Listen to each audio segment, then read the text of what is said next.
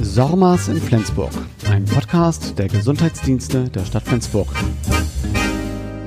Herzlich willkommen zu einer weiteren Folge von Sormas in Flensburg. Heute geht es um die Falluntersuchung.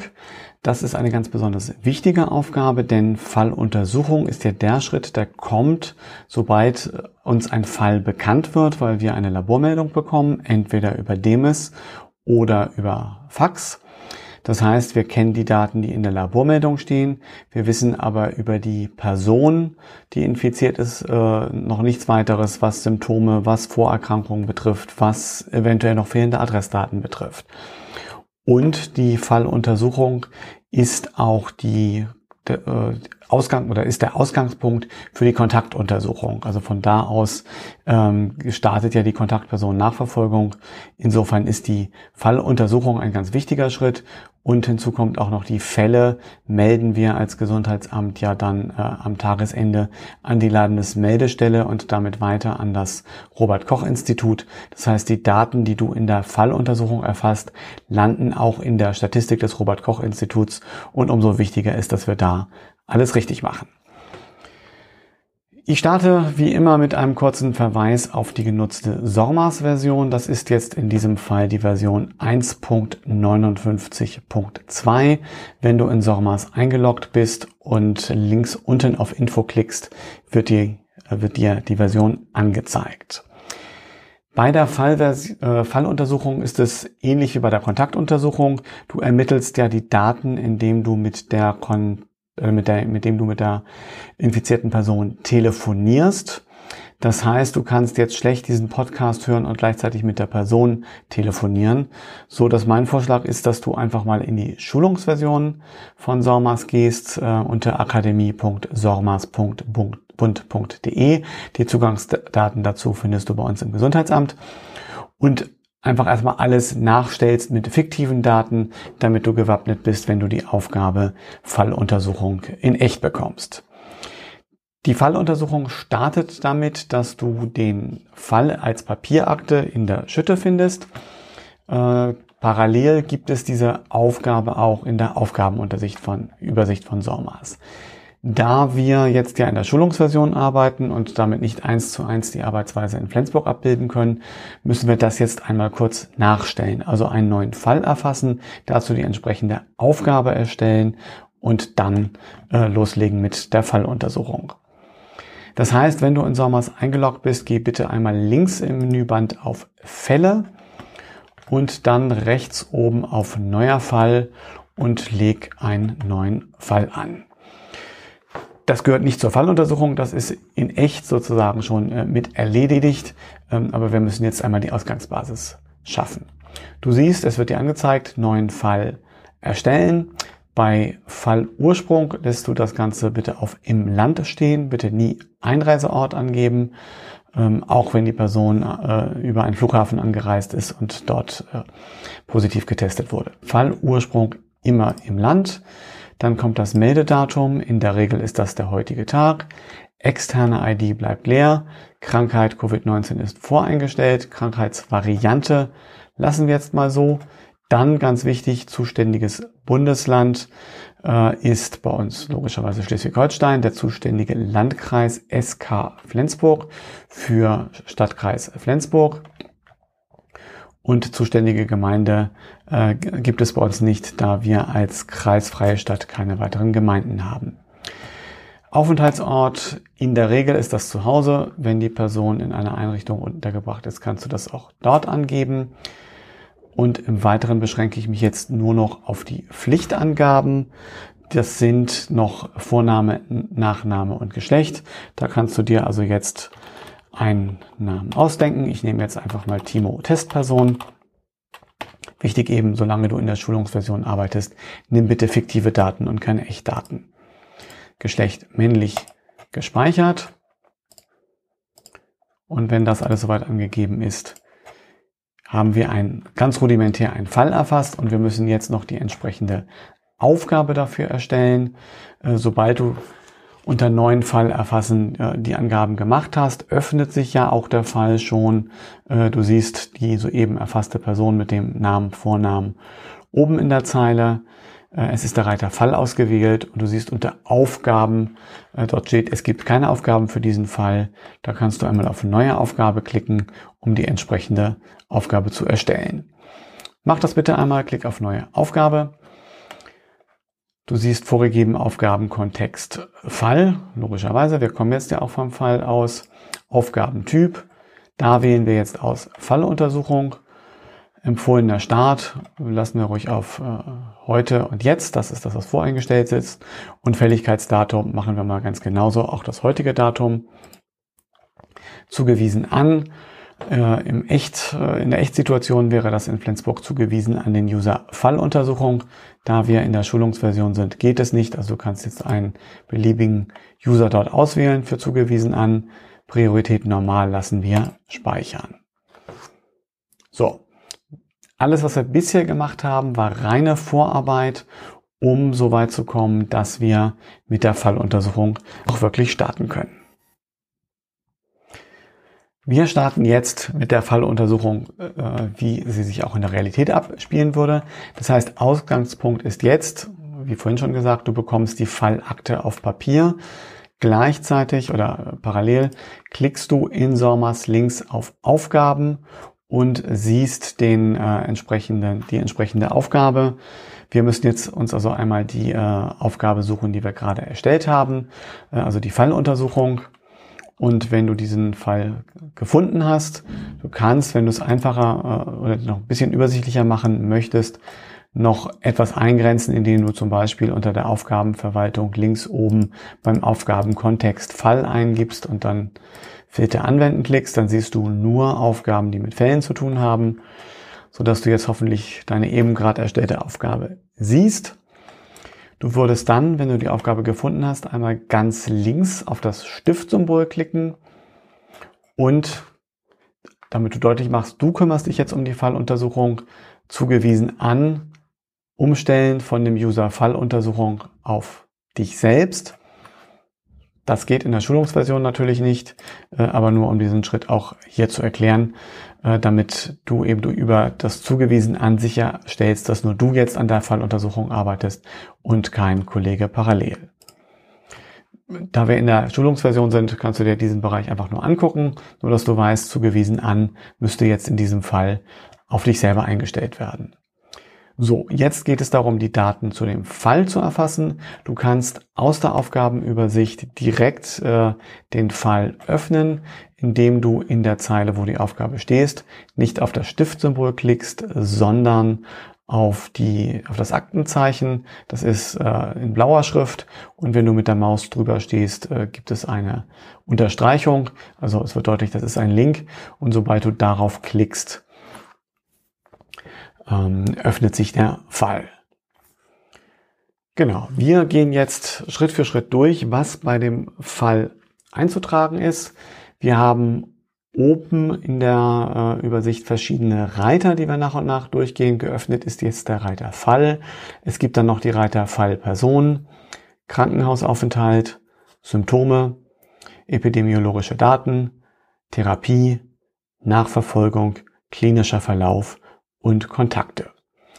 Wir starten mit dem Fall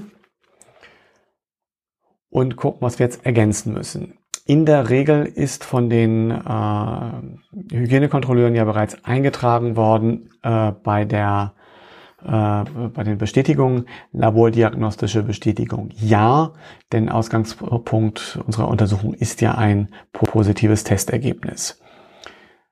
Wichtig wäre für dich jetzt im Telefonat zu klären, gibt es auch Symptome? Dann hätten wir eine klinische Bestätigung. Ja. Gibt es keine Symptome, haben wir eine klinische Bestätigung. Nein. Davon ab hängt jetzt auch das, was du unter Falldefinitionskategorie einträgst. Da ist standardmäßig erst einmal eingestellt Nullpunkt nicht klassifiziert. Und äh, für uns relevant sind in der Regel nur zwei Fälle, nämlich die Person hat Symptome, dann trägst du die ein äh, oder wählst du die Falldefinitionskategorie C, klinisch labordiagnostisch bestätigt. Oder aber die Person hat keine Symptome, dann trägst du ein D, labordiagnostisch bestätigt, ohne klinisches Bild. Wir gehen jetzt mal davon aus, dass die äh, Person Symptome hat und wählen also C, klinisch labordiagnostisch bestätigt aus und äh, klinische Bestätigung, labordiagnostische Bestätigung jeweils auf Ja und speichern das Ganze hier schon einmal. Da wir an diesem Punkt schon bei den Symptomen sind, würde ich dazu raten, dass wir von hier aus gleich schon mal in einen anderen Reiter springen und die Symptome dokumentieren, denn der Symptombeginn ist dann ja auch wichtig, um den Isolationszeitraum zu bestimmen. Das heißt, geh oben in dem Reiter oder in der Zeile, wo Fall, Fall, Person und so weiter steht, bitte einmal auf Nachverfolgung. Warum nicht auf Symptome? Das erkläre ich gleich. Geh also bitte auf Nachverfolgung. Wir denken uns in die Realität. Du telefonierst jetzt in diesem Moment mit dem Fall, mit der Person, die ein positives Testergebnis bekommen hat äh, und dokumentierst diesen Anruf, indem du auf Neuer Anruf klickst.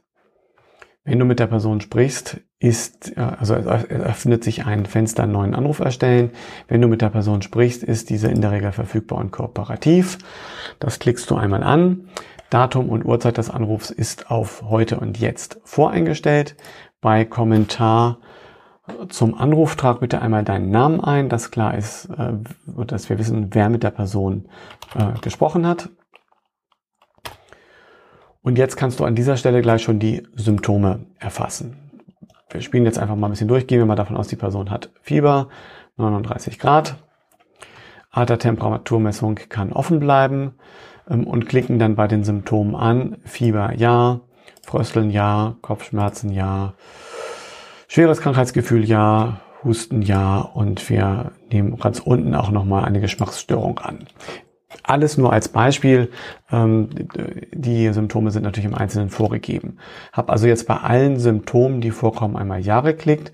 Um das zu vervollständigen, klicke ich dann bei den Symptomen noch bei Leer auf Nein setzen. Habe dann also nur die Symptome mit Ja, die ich explizit mit Ja ausgewählt habe. Alles andere steht auf Nein und sollte auch noch ein erstes Symptom auswählen. Gehen wir mal davon aus, das sind die beiden jetzt Kopfschmerzen. Und ganz wichtig, ich muss ein Datum des Symptombeginns äh, auswählen. Heute ist der 21. Juli, an dem ich diesen Podcast aufnehme. Ich gehe jetzt mal davon aus, oder äh, der Symptombeginn war am 19. Juli, also zwei Tage vorher, und trage das hier ein und klicke auf Speichern. Mit diesem Schritt unter Nachverfolgung hast du dokumentiert, dass du mit der Person gesprochen hast und du hast schon die Symptome erfasst. Das, was du jetzt gerade eingetragen hast, wird leider nur teilweise dann in den Reiter Symptome übertragen. Das ist der nächste Sprung. Wenn du jetzt in der, äh, wenn du links immer noch siehst, Fälle ist angewählt, in der Zeile oben nicht jetzt Nachverfolgung anwählst, sondern auf Symptome klickst einmal dann siehst du unter Symptome alles, was du gerade angegeben hast, auch unter Symptome angegeben. Es fehlt allerdings das Leer auf Nein setzen. Also du hast nur die mit Ja bestätigten Symptome als Ja angegeben. Und wenn du weiter runter scrollst, wirst, scrollst, wirst du auch sehen, das erste Symptom, Kopfschmerzen hatten wir jetzt hier ausgewählt, das ist angegeben, aber der Symptombeginn fehlt. Also müssen wir das an dieser Stelle noch einmal nachholen. Klicken auf Leer auf Nein setzen im Reiter Symptome und tragen den Symptombeginn, ich hatte jetzt beispielsweise mal den 19.07., also zwei Tage vor heute, ausgewählt, äh, ein und klicken auf Speichern. Damit schaffen wir jetzt die Voraussetzung, damit der Isolationszeitraum in SORMAS von SORMAS automatisch berechnet werden kann. Springen an dieser Stelle also zurück in den Fall und machen dort weiter, wo wir da aufgehört haben. Also oben in der Zeile bitte einmal auf Fall klicken. Wir hatten jetzt erfasst Falldefintionskategorie C, klinisch labordiagnostisch bestätigt und dementsprechend in der Zeile darunter auch nochmal klinische Bestätigung Ja, labordiagnostische Bestätigung Ja. Dann geht's weiter. Untersuchungsstatus lassen wir erst noch einmal so, wie es ist. Untersuchung ausstehend. Externe ID-Aktenzeichen brauchen wir nicht äh, ausfüllen. Krankheit Covid-19 ist vorausgewählt. Krankheitsvariante, dort kann ich Mutationen eintragen. Das machen in der Regel aber die Hygienekontrolleure. Kannst du also auch so stehen lassen, wie es dort ist. Reinfektion, auch das wird in der Regel von den Hygienekontrolleuren äh, eingetragen. Äh, in der Regel ist es nein, also die Person ist zum ersten Mal mit Covid-19 infiziert. Ähm, wenn die Person bereits einmal infiziert war und zwischen den Infektionen mindestens 30 Tage liegen, würde eine Reinfektion äh, vorliegen. Wenn du Fragen an der Stelle hast, besprich das bitte mit den Hygienekontrolleuren. Verlauf der Erkrankung noch kein Ergebnis bekannt, kann so bleiben. Meldender Landkreis, kreisfreie Stadt. Ganz wichtig, dass du das setzt auf äh, SK Flensburg, entsprechend angibst. Und bei Fallidentifikationsquelle gibt das äh, entsprechende an. Also wenn äh, jemand aufgrund von Symptomen sich hat testen lassen, wäre es eine Verdachtsmeldung. Wenn jemand getestet wird, weil er als uns als Kontaktperson bekannt war, äh, ist es eine Kontaktperson Nachverfolgung. Das sind die beiden häufigsten äh, Fallidentifikationsquellen, Verdachtsmeldung und Kontaktperson Nachverfolgung. Ich will jetzt einfach mal Verdachtsmeldung und habe das entsprechend ähm, eingeordnet. Zuständiges Bundesland äh, ist Schleswig-Holstein logischerweise, zuständiger Landkreis SK Flensburg, zuständige Gemeinde brauchen wir nicht. Das hatten wir vorhin ja bei der Erfassung des Falls auch schon eingetragen. Aufenthaltsort, Einrichtung oder Zuhause, je nachdem, was zutrifft. Resultierte aus einem nosokomialen Ausbruch, wird nur dann angekreuzt, wenn es ein eine Erkrankung, ein Ausbruch in einer medizinischen Einrichtung ist. Auch hier gilt, wenn du Fragen hast, besprich das bitte mit den Hygienekontrolleuren. Tätigkeitsverbot in der Regel nein, es sei denn, es ist explizit angeordnet. Ähm, auch das würden die Hygienekontrolleure festlegen. So, jetzt kommt ein ganz wichtiger Schritt. Die Person ist uns als infiziert bekannt. Du telefonierst mit ihr, du hast die Symptome abgefragt. Die Person muss sich jetzt ja umgehend in Isolation begeben. In der Regel ist das eine häusliche Isolation und genau den Fall spielen wir hier einmal durch. Also häusliche Isolation. Ja, dann hast du die Möglichkeit äh, anzuklicken, äh, Versorgung sichergestellt. In der Regel ist das auch ja. Bei Isolation wählst du aus häuslich und du wirst jetzt sehen, Beginn der Isolation, also es öffnen sich zwei weitere Felder, Beginn der Isolation und Ende der Isolation. Dort würdest du jetzt anklicken, Beginn der Isolation heute, wenn du heute mit der Person äh, telefonierst und Ende der Isolation ist bereits vorgegeben. Äh, heute ist, wie gesagt, der 21. Ähm, Juli, an dem ich das aufnehme. 14 Tage später wäre der 4. August. Ich sehe aber, Sommers gibt mir hier vor, 2.8. als Ende der Isolation. Das ist auch völlig korrekt, denn ich hatte ja Symptombeginn den 19. Juli angegeben und volle 14 Tage nach Symptombeginn ist die Isolation in der Regel dann beendet. Deshalb ist es eben wichtig, dass du unter Kontaktnachverfolgung, unter der Symptome, äh, das Datum des Symptombeginns notierst, damit SORMAS hier an dieser Stelle das Ende der Isolation korrekt berechnen kann. So, du klickst dann an Isolation mündlich verordnet. Datum ist heute. Maßnahmen zur Gewährleistung der Versorgung müssten wir nur dann eintragen, wenn die häusliche Versorgung nicht sichergestellt ist. Dann ergänzt du noch die zusätzlichen medizinischen Informationen, Blutorgan, Gewebespende in den letzten sechs Monaten. In der Regel ist das Nein. Den Impfstatus erfassen wir noch. Ähm, dort äh, klickst du einfach an geimpft oder ungeimpft. Äh, bei ungeimpft reicht diese Angabe schon. Äh, wenn die Person schon geimpft sein sollte, klickst du einmal geimpft an, trägst Datum der ersten und Datum der letzten Impfung an, ein als Quelle der Information ist das ja äh, erst einmal mündliche Kommunikation. Ich komme gleich nochmal dazu, dass wir uns das auch nochmal nachweisen lassen. Ähm, also Datum der ersten Impfung, Datum der äh, letzten Impfung, äh, mündliche Kommunikation als Quelle der Information und Impfstoffname kannst du noch angeben. Äh, am häufigsten ja äh, Pfizer BioNTech, ähm, AstraZeneca oder Johnson Johnson. Was SORMAS in dieser Version 1.59.2 noch nicht bietet, ist eine äh, Impfung, mit, äh, bei der der erste Impfstoff ein anderer ist als der zweite Impfstoff. Ähm, hier äh, würden wir dann, wenn das abweichen sollte, äh, die, äh, den Impfstoffname für die zweite Impfung äh, wählen. äh, falls die bei der ersten eine andere sein sollte. Mit einem äh, SORMAS Update soll es auch möglich sein, zwei unterschiedliche Impfstoffe einzutragen. Aber solange das Update noch nicht da ist, nehmen wir also im Zweifelsfall den Impfstoffname der zweiten Impfung. Bevor es weitergeht, noch der kurze Hinweis. Ich sagte gerade, wir tragen jetzt ein, äh, die ähm, Quelle der Information über die Impfung ist eine mündliche Kommunikation. Äh, bitte aber auch die Person, äh, den, falls sie geimpft sein sollte, einen Nachweis über die Impfung äh, uns per Kopie oder Scan oder Screenshot zu schicken an corona.flensburg.de, dass wir also auch nochmal einen Nachweis haben über die Impfung. Und wenn dieser Nachweis angetroffen ist, können wir dann in dem Fall Quelle der Information von mündliche Kommunikation auch auf Impfpass setzen. Es geht weiter. Nachverfolgung ähm, gibt SAMAS automatisch vor. Wenn der Symptombeginn richtig eingetragen ist, sollte Nachverfolgung erwartet bis das Datum, was da steht, hier in meinem Fall jetzt der 2. August 2021, identisch sein mit dem Datum Ende der Isolation. Nachverfolgungsstatus-Kommentar kommt nichts rein, da würde nur was reinkommen, wenn eine Nachverfolgung abgebrochen wird.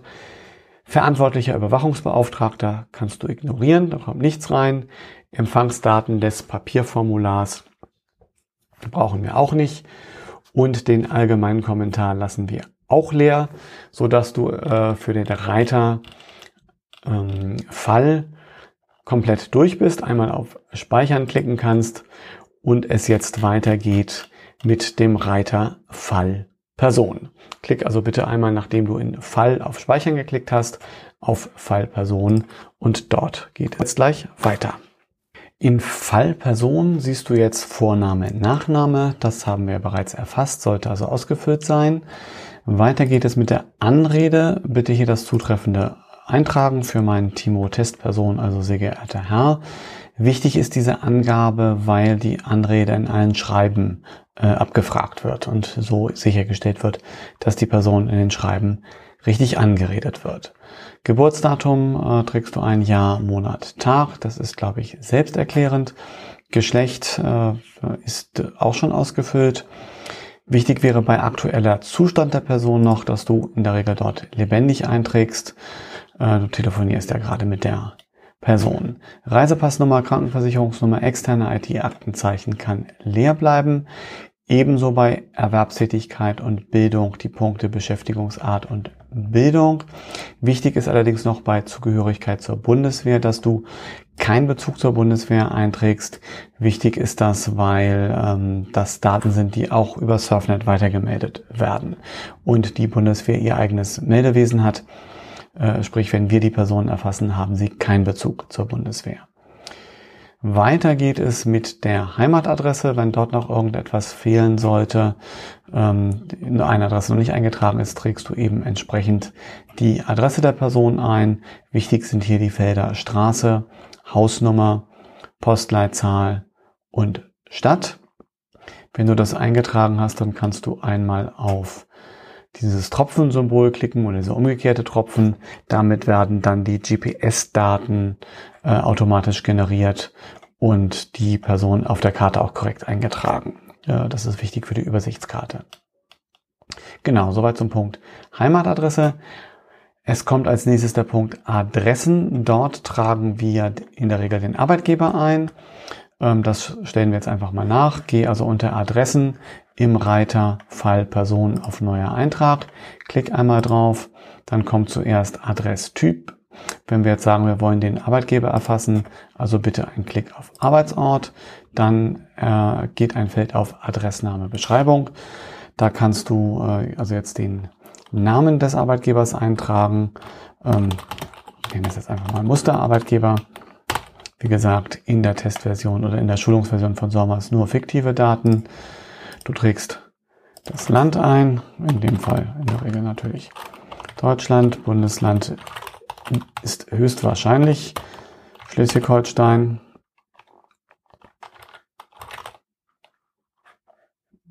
So, Clement.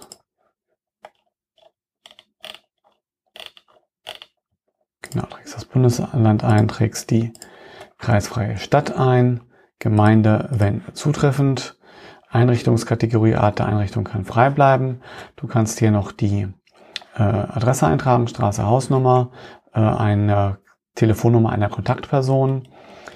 Wichtig ist für uns insbesondere hier auch das Feld weitere Informationen. Dort tragen wir ein letzter Arbeitstag. Ähm, und ich sage jetzt einfach mal, ich hatte ja meinen Fall heute gemeldet, 21.07. symptomatisch seit dem 19.07., sprich infektiös ab, dem 17.07. Und trage jetzt einfach mal ein, äh, letzter Arbeitstag war der 19.07. als Beispiel. Wichtig ist diese Angabe äh, für die Kontaktnachverfolgung, weil das ja bedeutet, wir müssten, wenn die Person in dem Zeitraum, in dem sie bereits infektiös gewesen sein könnte, arbeiten war, auch im Arbeitsumfeld mögliche enge Kontaktpersonen ermitteln. Genau. Wenn das soweit eingetragen ist, kannst du auf Erledigt klicken und du hast unter Adressen den Arbeitsort eingetragen. Kontaktinformationen, da ist vor allem wichtig zu ergänzen unter über neue Eintrag, wenn noch nicht vorhanden, die Mobiltelefonnummer und die E-Mail-Adresse, damit wir die Person auch erreichen können.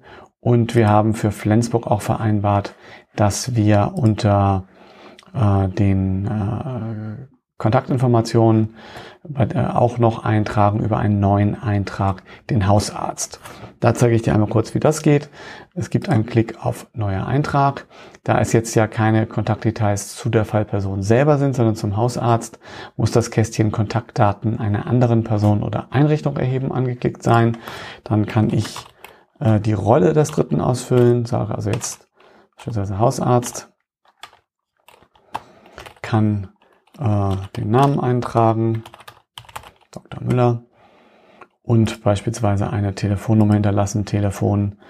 Äh, in der Regel ist es bei Arztpraxen eine Festnetznummer, klick also einen Telefonnummertyp und kann dann die entsprechende Nummer dort eintragen. Klicke auf Erledigt und damit habe ich, falls Rückfragen sind, falls im Rahmen des Monitorings noch Fragen sind, auch den Hausarzt äh, dahinter liegen. Es bleibt im Reiter ähm, Fall Person nur noch das Feld allgemeiner Kommentar. Das ist aber ein ganz wichtiges Feld, weil wir dort sämtliche Sachstände zu den Fällen auch erfassen. Wenn du jetzt die Falluntersuchung machst, wäre wichtig, dass du hier noch einmal deinen Namen und das Datum notierst, vielleicht auch Doppelpunkt Falluntersuchung durchgeführt damit wir wissen, von wem die entsprechenden Angaben hier im Fall kommen. Das protokolliert SORMAS leider nicht automatisch mit. SORMAS erfasst automatisch, wer den Fall einmal ursprünglich anlegt, aber die weiteren äh, Änderungen im Fall werden nicht äh, automatisch mitprotokolliert.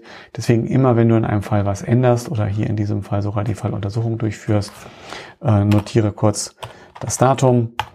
Nehmen wir den Bleiben wir beim heutigen Datum 21.07.2021 und deinen Namen und Sachfall untersucht, damit das Ganze äh, nachvollziehbar bleibt. Ein Klick auf Speichern und du bist mit dem Punkt Fallperson durch.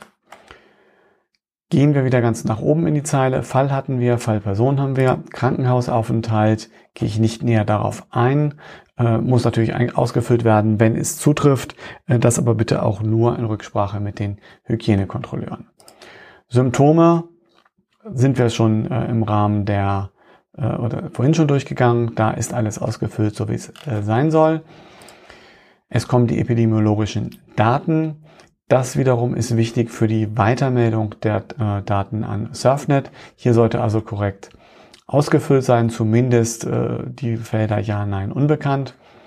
Das heißt, wenn die Person weiß, wo sie sich angesteckt hat, dann würdest du bei der Expositionsuntersuchung ankreuzen, Expositionsdetails bekannt. Ja, könntest über neuer Eintrag das auch noch ausführlicher dokumentieren.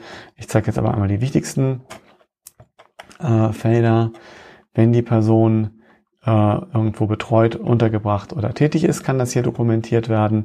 Ansonsten klickst du Nein. äh, wohnen oder arbeiten in einem Gebiet mit hohem Übertragungsrisiko und so weiter. In der Regel nein, es sei denn, es trifft zu.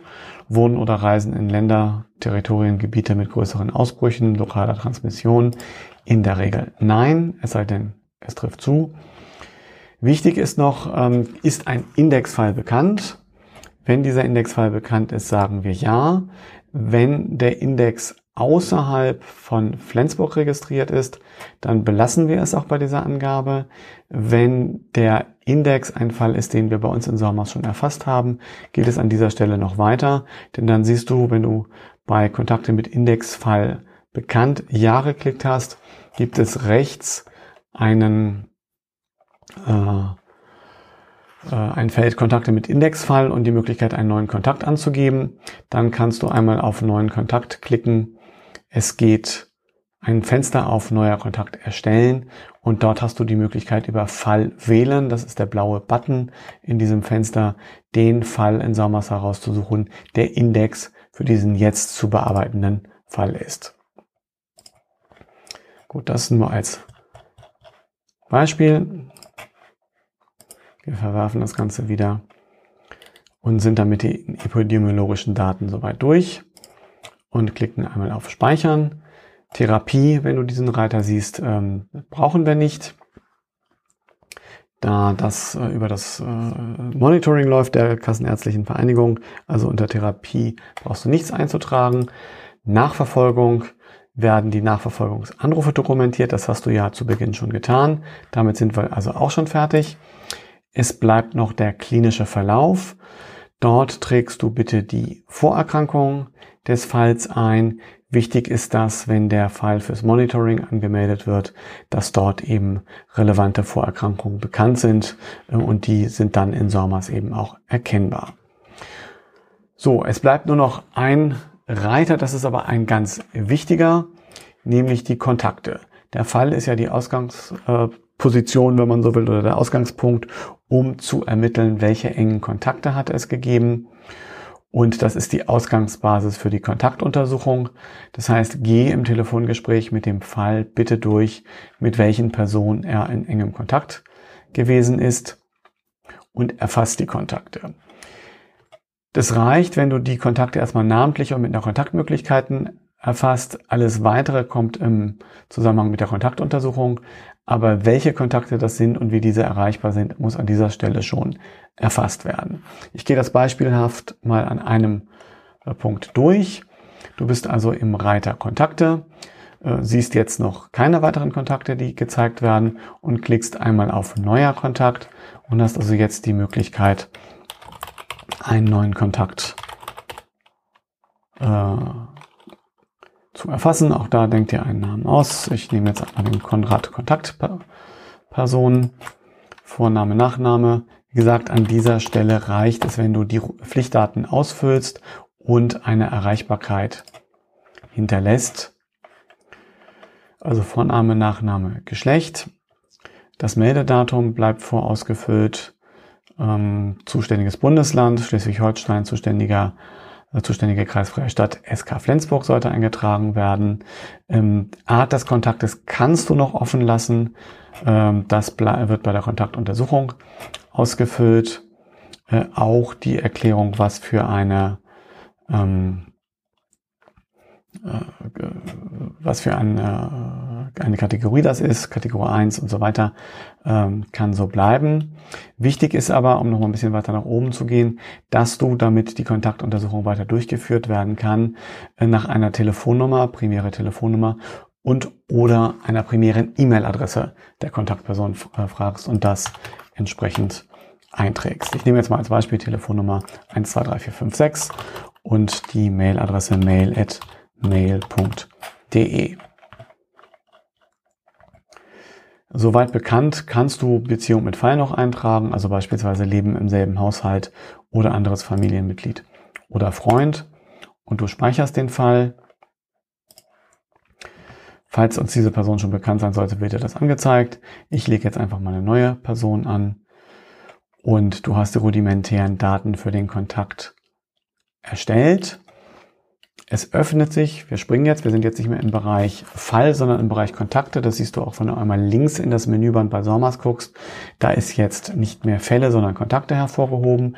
Wichtig ist noch, dass du bei Kontakte jetzt die Aufgabe Kontaktuntersuchung anlegst. In der Schulungsversion passiert dieses automatisch.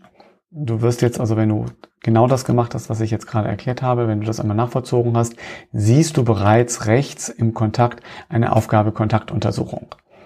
Das ist aber eine Voreinstellung in der Schulungsversion, die ist bei uns anders. Wir müssen diese Aufgabe manuell erstellen, zumindest bislang. Das können wir äh, wahrscheinlich auch mit dem HZI nochmal klären, dass das automatisch erstellt wird. In dem Fall aber bitte eine neue Aufgabe erstellen, also einen Klick auf den Button Neue Aufgabe. Aufgabenkontext ist Kontakt, ist vorgegeben. Aufgabentyp Kontaktuntersuchung. Ähm, empfohlener Start- und Fälligkeitsdatum am besten auf heute und jetzt. Wir wollen ja so schnell wie möglich die Kontakte untersuchen. Zugewiesen an ist in der Schulungsversion wieder so, dass du nur die ganzen GA 001 bis irgendwie weiter User auswählen kannst. Bei uns wäre ist der User Kontaktuntersuchung, an den diese Aufgabe zugewiesen wird. Und du speicherst die Aufgabe einmal und hast damit die Voraussetzung geschaffen, dass die Kontaktuntersuchung stattfinden kann. Damit sind wir mit äh, dem Erfassen des Kontaktes, also dem rudimentären Erfassen, so weit, dass die Kontaktuntersuchung durchgeführt werden kann, fertig. Und du kannst zurück zum Fall gehen. Siehst also, wenn du jetzt oben guckst, verschiedene äh, Reiter. Dort gibt es einmal äh, den Bereich Fallkontakte. Wenn du darauf klickst, dann bist du wieder zurück im Bereich Fälle. Ein Blick nach links auf die äh, Navigationsspalte von Sormas. Da siehst du jetzt, jetzt ist nicht mehr Kontakte, sondern Fälle wieder hervorgehoben und du bist im Reiter Kontakte und siehst den soeben hervorgehobenen ähm, äh, Reiter Kontakte, wo der entsprechende Kontakt erfasst ist. All diese Schritte würdest du für alle weiteren äh, ermittelten Kontakte eintragen, so dass wir mit allen Reitern durch sind. Es bleiben die letzten Schritte für die Falluntersuchung und dafür gehst du bitte noch einmal in den Fall zurück. Es müssen nämlich noch ein paar Aufgaben erstellt werden. Es muss also nochmal zurück zu den Aufgaben. Du bist äh, im Bereich Fälle, im Reiter Fall. Rechts oben siehst du die Aufgaben. Du erstellst nochmal eine neue Aufgabe. Ähm, in diesem Fall von, äh, vom Aufgabentyp andere Aufgabe. Das sind alles die Aufgabentypen, die SORMAS nicht vordefiniert hat. Es geht nämlich einmal um die Aufgabe Monitoring, die ähm, Kontrollanrufe und das Monitoring, das medizinische Monitoring für die Fälle erfolgt ja bei uns nicht durch das Gesundheitsamt, sondern durch die Kassenärztliche Vereinigung. Ähm, und damit äh, sichergestellt wird, dass diese Person, die du als Fall jetzt erfasst hast, auch zum Monitoring angemeldet wird, erstellen wir die entsprechende Aufgabe. Du erstellst also eine andere Aufgabe, siehe Kommentar kannst beim Kommentar gleich reinschreiben, bitte zum Monitoring anmelden. Empfohlener Start jetzt, Fälligkeit am besten auch jetzt, dann das sollte sofort passieren. Zugewiesen an ähm, ist dann der User Monitoring Anmeldung. Auch hier gilt wieder, das gibt es nicht in der Schulungsversion, das gibt es aber in unserer Flensburg-Version.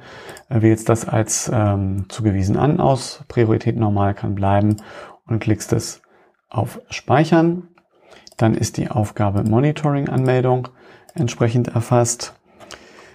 Ganz genauso sieht es mit der Aufgabe äh, Überprüfen, ob ein negatives Antigentestergebnis da ist aus um nochmal äh, sozusagen den, den Kontext zu erläutern, die äh, positiv getesteten Personen werden bei uns am Ende der ähm, Isolation gebeten, einen Antigentest durchzuführen.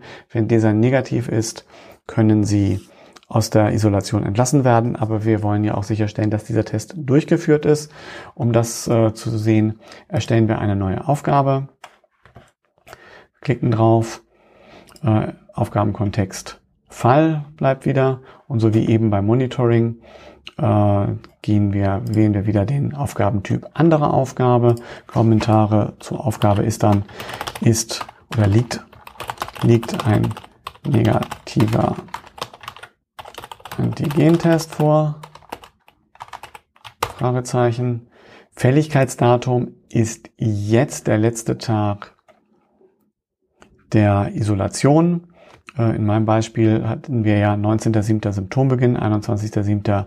Äh, Erfassung des Falls und das Quarantäne, äh, das Isolationsende war der 2.8. Das trage ich jetzt hier mal ein. Fälligkeitsdatum 2.8. Und die Uhrzeit dann aber auch gerne schon mal auf vormittags, spätestens um 10, dass rechtzeitig dran gedacht wird zu gucken, ob der negative Antigentest für den Fall vorliegt und zugewiesen an geht bei uns dann an den User AG für Antigen, also an den User AG-Test durchgeführt. Trägst das ein, speicherst das und dann ist das Ganze ähm, erfasst. Zweimal haben wir das, dieses Spiel mit einer anderen Aufgabe schon gemacht. Das machen wir noch ein drittes Mal für die Isolationsbescheinigung. Dort erfasst du den Aufgabentyp wiederum. Andere Aufgabe sie Kommentar und äh, stellst ein bitte Isolationsbescheinigung fertigen.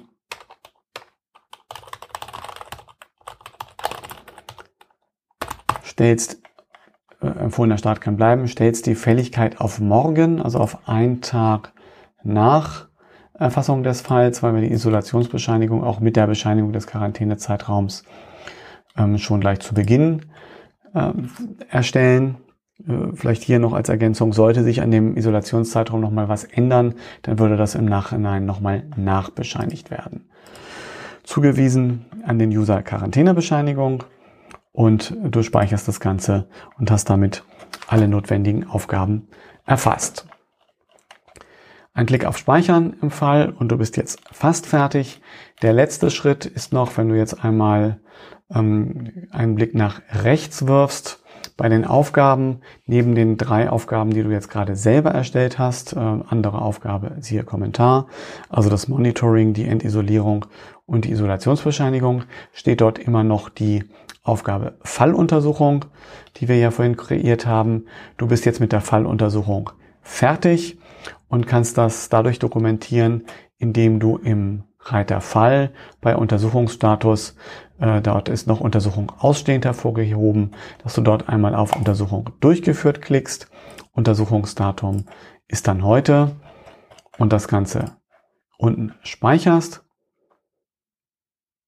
Und in dem Moment siehst du, dass wenn du jetzt wieder nach oben scrollst, dass die Aufgabe Falluntersuchung durch diesen Klick auf Untersuchung durchgeführt auch als äh, durchgeführt markiert wird, als erledigt markiert wird und unter den Aufgaben als ausgegraut erscheint. Damit sind wir am Ende der Falluntersuchung. Das war sehr lang, aber die Falluntersuchung ist eben ein sehr, sehr wichtiger äh, Bereich, weil es A um die Meldedaten an, über Surfnet an das RKI geht und um die Basis für die Kontaktuntersuchung. Und wenn du hier sehr viele Kontakte hast, kann das natürlich auch einfach mal sehr lange dauern, die Falluntersuchung vollständig auszuführen. Damit sind wir am Ende der Folge zum Thema Falluntersuchung. Wie immer, wenn es Fragen gibt, wenn es Rückmeldung gibt, wenn etwas fehlt, wenn etwas nicht korrekt sein sollte, schickt mir bitte eine Mail an korf.torge.flensburg.de, k o r f t o r g e flensburg.de. Vielen Dank, mach's gut und tschüss.